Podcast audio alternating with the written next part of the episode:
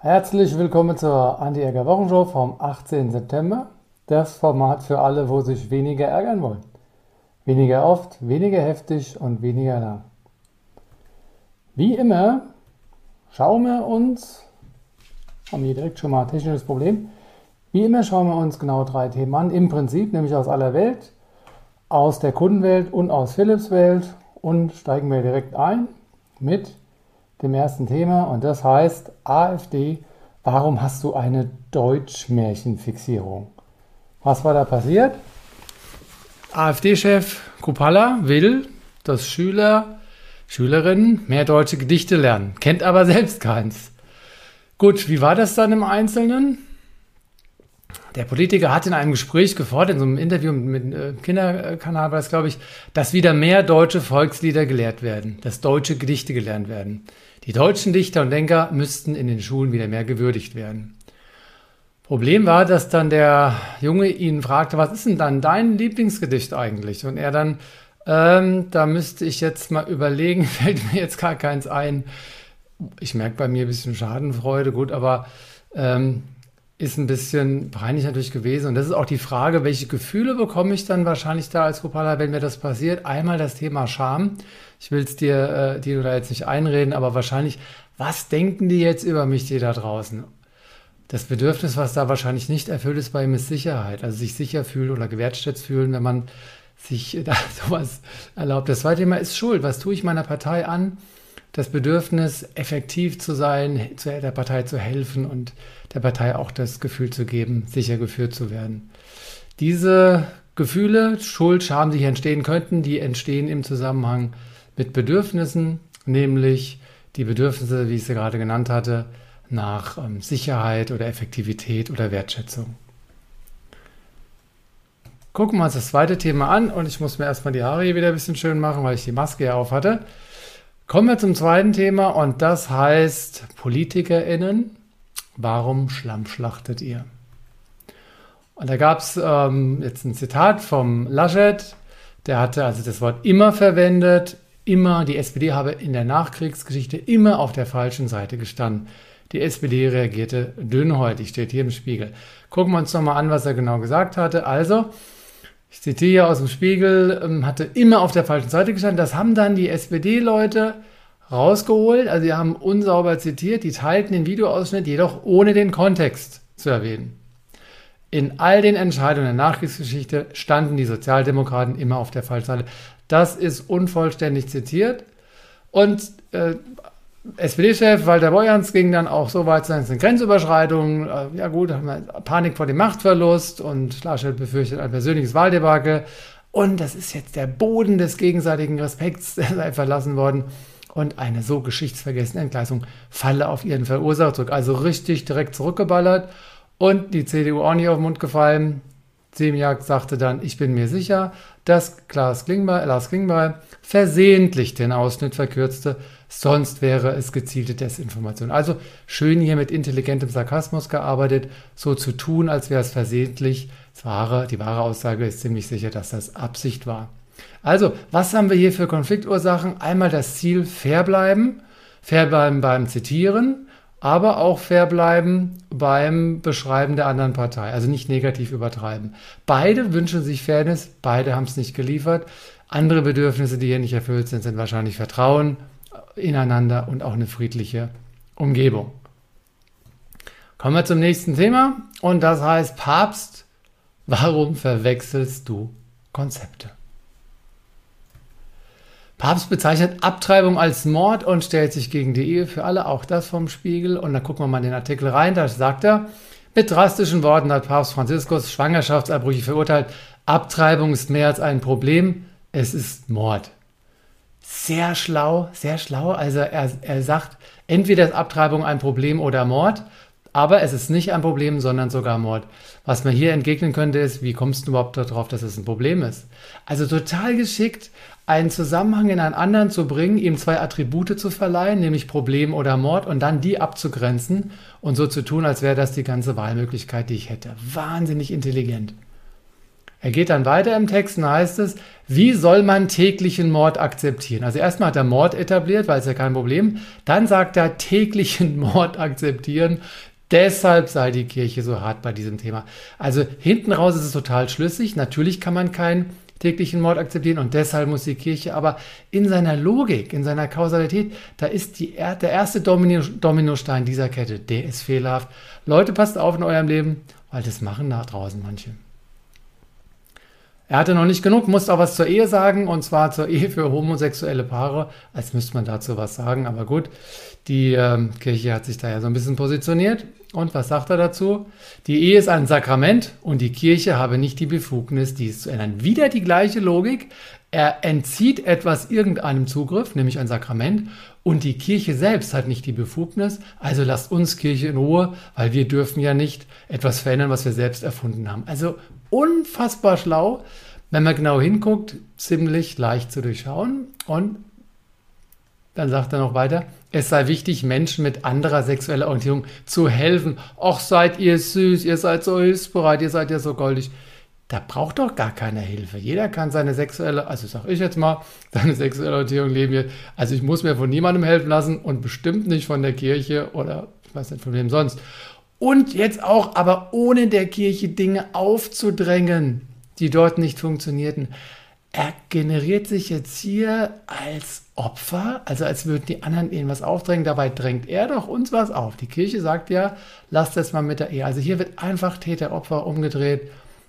Nicht schlecht, was wir hier alles von der Kirche lernen können. Und hier auch nochmal, Ehe ist Ehe, ne? weil äh, also nicht hier zwischen den Paaren. Und dann, das bedeutet nicht, dass man die Leute verurteilen wolle. Ihr seid ja sehr tolerant, vielen Dank. Man müsse alle respektieren, auch dich.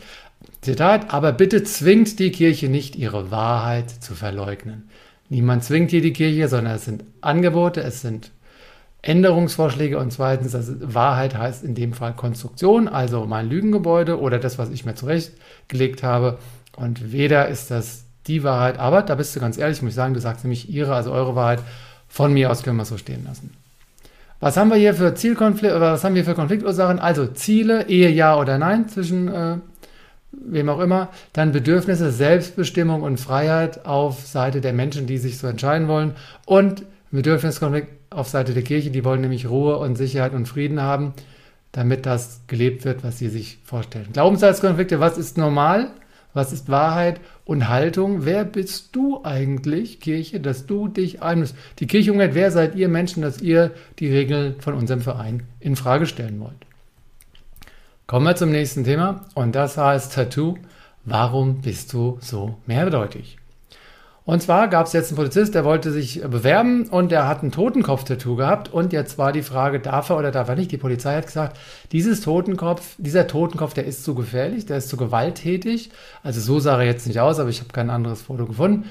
Lässt ein Totenkopf-Tattoo den Rückschluss zu, dass sein Träger Gewalt verherrlichen will. Das hat jetzt das Verwaltungsgericht Düsseldorf sich dann angeschaut und hat gesagt, nicht automatisch. Und zwar, bevor der Bewerber deshalb als nicht geeignet abgelehnt wird, muss auch der Gesamtzusammenhang da, da, da, und deren Bedeutung, also wenn da weitere Tattoos noch sind, muss geprüft werden. Das haben die dann gemacht.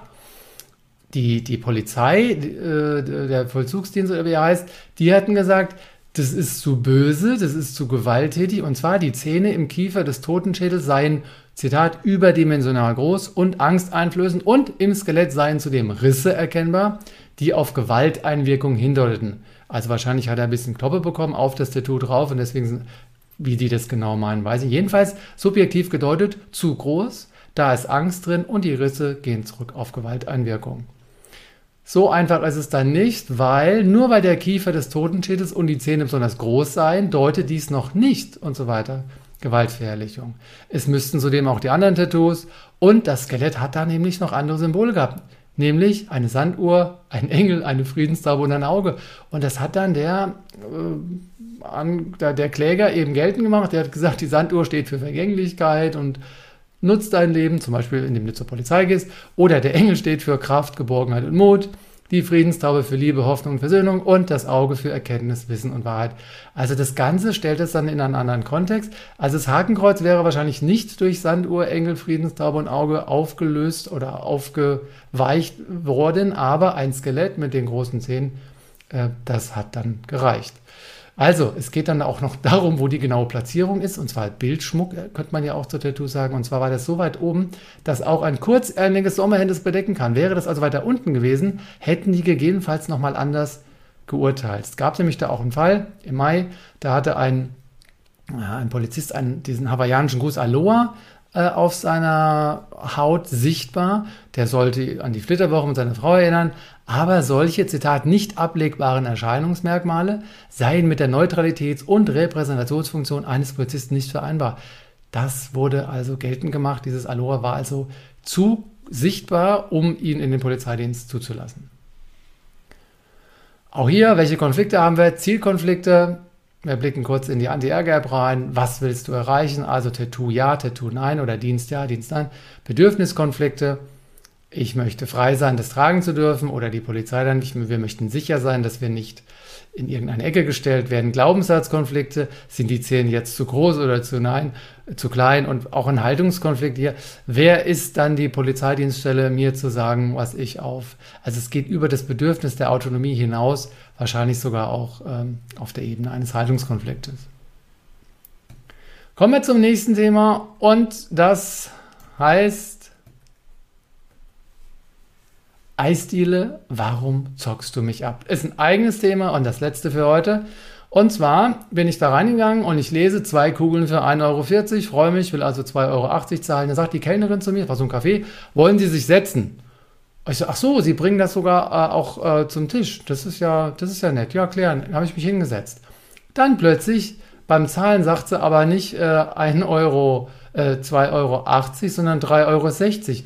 Und ich erst so, na, ich sag nichts. Dann, nee, nee, ich frage mal. Dann war das nicht, ja, nee, wenn man sitzt, ist es dann 30 Euro, ist ein, ein Euro. Ah, und ich so, okay, also wenn ich gehe, 1,40 und wenn ich hier mich hinsetze, aber sie hatte mir vorher keine Info gegeben. Und was habe ich gedacht? dass das eine Abzocke ist. Wie kann man in diesem Moment den Ärger auflösen? Das kannst du gut machen mit dem Biber. Der Biber ist ein Reizreaktionsmodell und da geht es um diese fünf Stufen. Beobachtung, Interpretation, Bewertung, Emotion, Reaktion.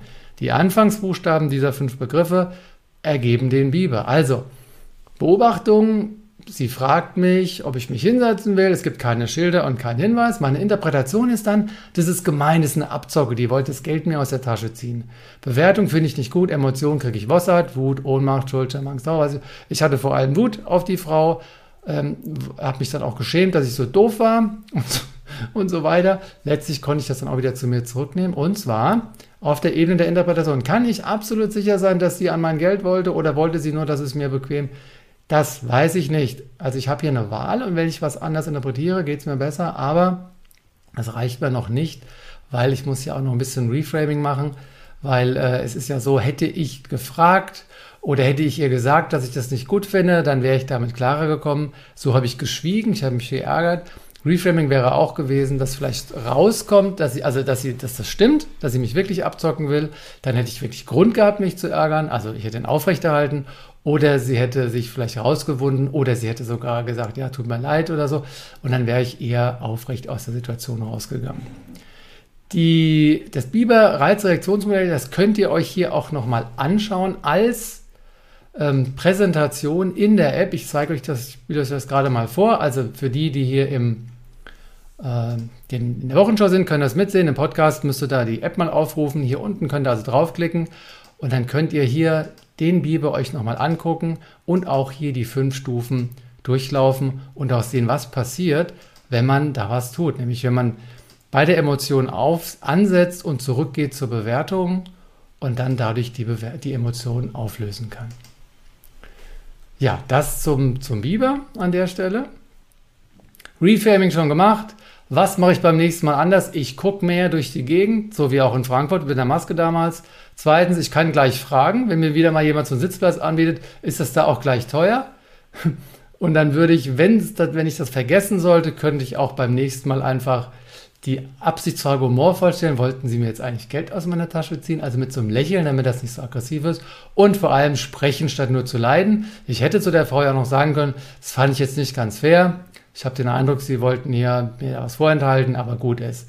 Also diese drei Dinge, besser gucken, dann gleich fragen und mich mein, mein Ärger ausdrücken, hätte mir geholfen, mich weniger über die Dame zu ärgern. Hier ist auch nochmal der Link um das Reframing, Anti-Ärger-Modell ist äh, Reframing die Ärgerminimierungsstrategie in der App nachlesen zu können. Ja, das war die Anti-Ärger-Wochenshow vom 18. September und wir gucken hier nochmal drauf, welche Themen wir hier hatten. Und zwar hatten wir die AfD-Märchenstunde. Wenn du deutsche Märchen hören willst, dann solltest du vielleicht eins auf Rückfrage kennen. Wahlkampfgedöns. Wenn du über die andere Partei sprichst, sprich fair und ganzheitlich über sie. Und wenn du dann zitierst, zitiere ganzheitlich und fair. Papstkonzepte, naja, das mit der Ehe und das mit der sexuellen Ausrichtung vielleicht dann doch mal ein bisschen zu Hause vor der eigenen Tür kehren und die Welt äh, tolerant in Ruhe lassen. Totenkopf-Tattoo, wie groß ist es? Sind noch andere Elemente da und wo ist es angebracht?